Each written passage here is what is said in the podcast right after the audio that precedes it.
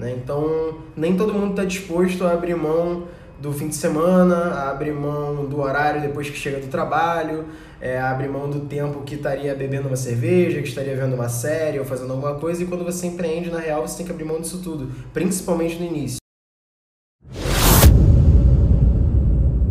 E eu penso é, que está muito relacionado à questão de perfil, né? Que você, quando empreende, você tem que abrir mão de muita coisa.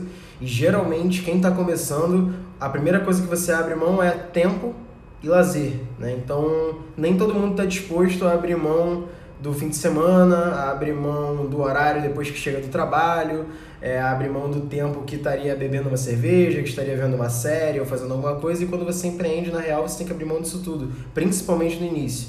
É, e aí eu acho que isso aí está relacionado a perfil.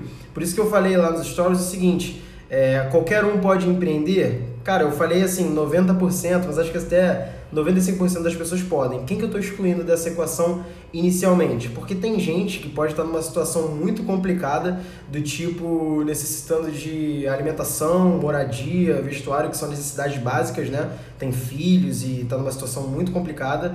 Nesses momentos é improvável que a pessoa consiga empreender, apesar de existirem casos que sim, é, a pessoa consegue, tem sucesso, mas obviamente são exceções e tal, são momentos é, a parte, né? Não, não, é o padrão. Eu acho que essas pessoas não estão no momento certo de, de empreender, elas podem empreender, mas acho que esse momento não é o certo. Eu acho que a primeira pessoa tem que se estabilizar. E na minha vida inteira, quem viu a minha entrevista lá com o Lucas Rufino, sabe que a vida inteira eu sempre trabalhei em algum lugar, eu tinha alguma coisa não é seguro, cara, porque na minha opinião segurança não existe nesse sentido, mas que eu trabalhava em algum lugar, tinha algum sustento, digamos assim, e em paralelo eu tinha algum projeto meu que eu estava tocando para poder fazer a coisa acontecer. Então, o que, que eu abria a mão? Eu trabalhava no horário comercial para alguém, para uma empresa, enfim, e no horário que eu teria livre para ver uma série, para descansar, para sair, para jogar um futebol, eu abria a mão de tudo praticamente e estava lá trabalhando, estudando, trabalhando, estudando, trabalhando, estudando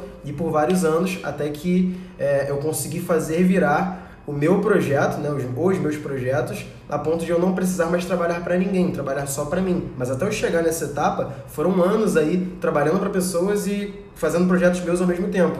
E nessa brincadeira eu quebrei uma startup, eu já quebrei uma agência, eu já tive muitos altos e baixos, momentos que eu ganhei uma grana boa, momentos que eu fiquei meses sem ganhar dinheiro, então foram muitos altos e baixos até chegar em algum momento que eu consegui certa estabilidade e acreditem, estabilidade não existe, tá? Para ninguém em momento nenhum. Se hoje eu tô aqui no Instagram falando com vocês, eu tenho 20 e poucos mil seguidores e tá entregando alguma coisa para vocês, daqui a um tempo, alguns anos, é certo que esse alcance orgânico vai reduzir e vai ou não existir outra rede social que pode estar no topo, a gente nunca sabe. Então o que a gente faz é é, diversificar nossas fontes de renda, diversificar nossa forma de trabalho e saber que o futuro não é certo, não é seguro e as coisas vão oscilar, o que é totalmente comum, beleza?